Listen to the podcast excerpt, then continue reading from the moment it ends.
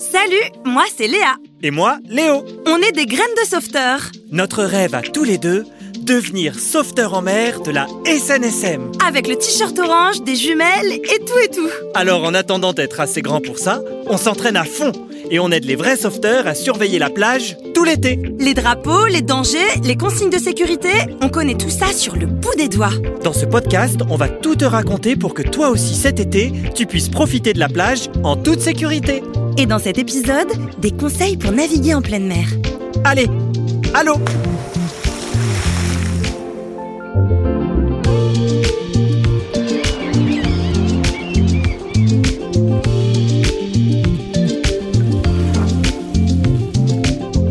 Graines de sauveteur, un podcast proposé par la SNSM et l'Acme Productions.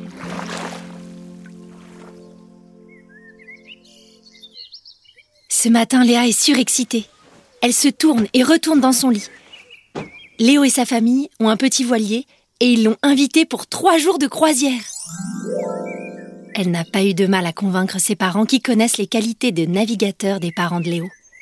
Son sac de voyage, étanche bien sûr, est prêt depuis la veille. Sa mère a bien insisté. Pas de défilé de mode sur le bateau, simple et efficace. Polaire, ciré, bonnet et chaussures antidérapantes. Enfin, son réveil donne le top départ. Léa saute dans ses vêtements, file dans la cuisine, engloutit son petit-déj, embrasse ses parents à moitié endormis et galope direction chez Léo.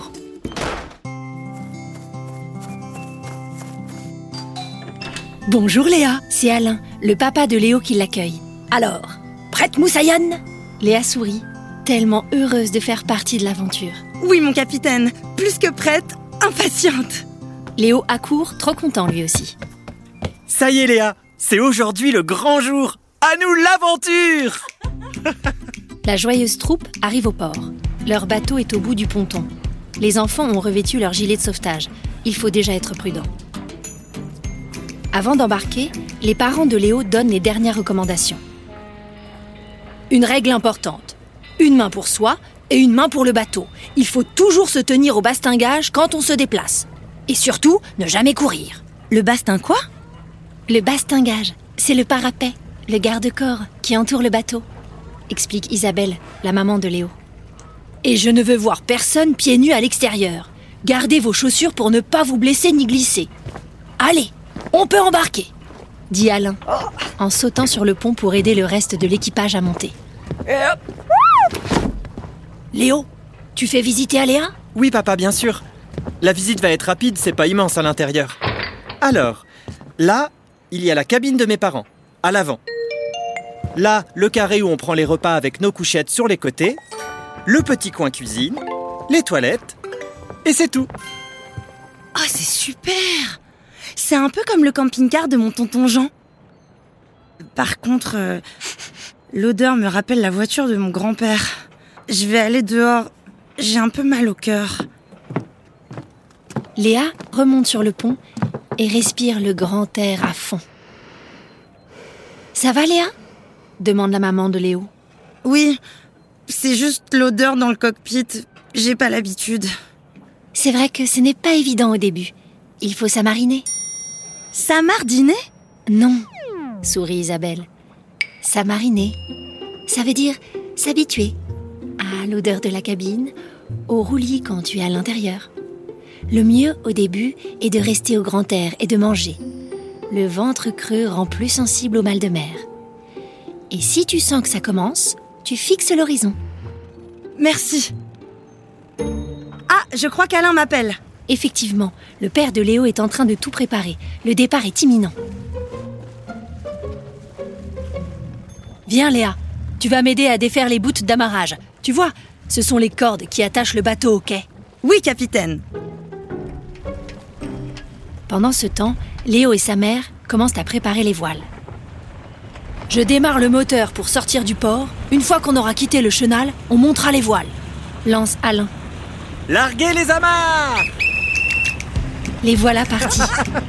Super Allez Tout doucement, le port s'éloigne. Ils entrent en pleine mer. Il fait doux avec une légère brise. Toutes les conditions météorologiques sont réunies pour un départ sans encombre. Une sensation de liberté gagne les plaisanciers. Ils glissent sur les vagues. Le vent les emmène où bon lui semble. On va faire le tour du monde T'aurais dû me prévenir J'ai pris que deux culottes de rechange.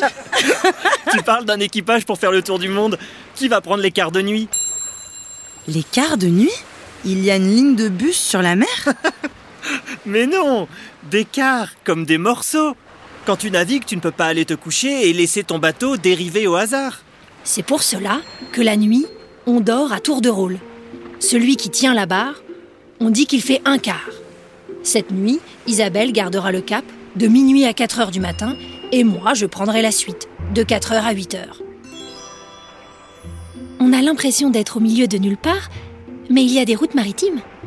Il est primordial de les connaître, tout comme le balisage.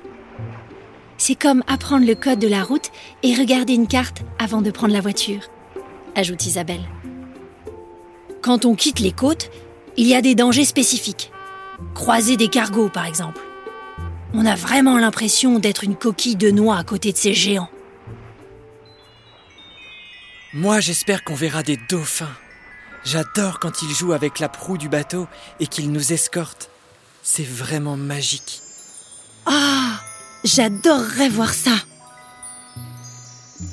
Je descends préparer le déjeuner. Qui vient m'aider? demande Isabelle. J'arrive J'ai déjà faim. J'ai toujours envie de manger quand on est en mer. Comme sur la Terre. Encore plus Léa reste sur le pont avec Alain. Il lui propose de tenir la barre le temps qu'il aille régler la grand voile. C'est facile. Tu dois juste garder le cap. Tu as le compas devant toi. Continue vers le sud. Avoir des responsabilités, rien ne peut faire plus plaisir à Léa.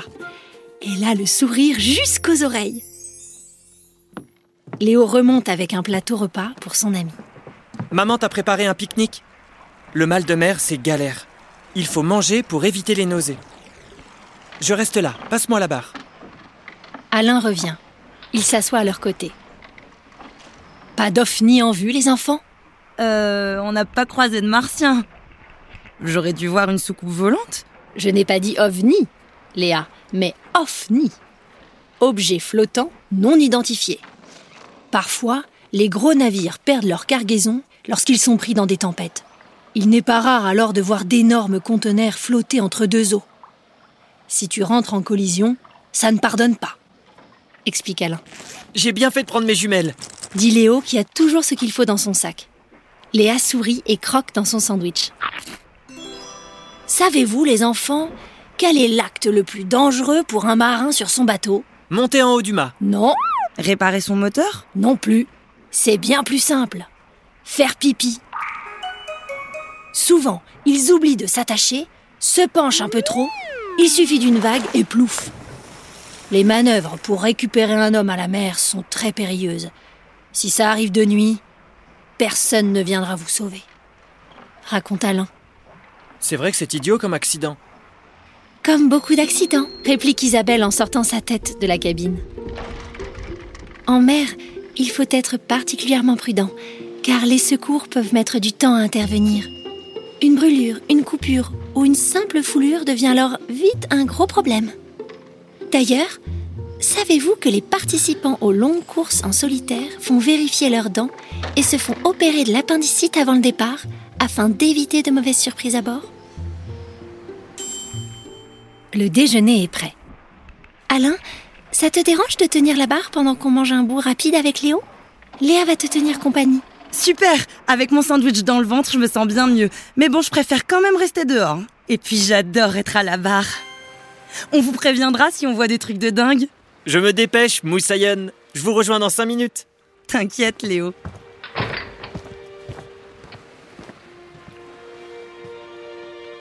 Cinq minutes plus tard. OVNI Plein d'OVNI OVNI OVNI Plein d'ovnis Léo et sa mère, interloqués, débarquent sur le pont. Léa est émerveillée. Regardez Leur bateau file, suivi par un banc de poissons volants. On se croirait dans un rêve Mais non, tu ne rêves pas. dit Léa en le pinçant. Pince-mi et pince-moi sont dans un bateau. Aïe Tu as raison Léa. C'est mieux qu'un rêve. C'est vrai. C'est trop bien. Et s'il vous plaît, messieurs les poissons volants, allez prévenir les dauphins qu'on aimerait les saluer.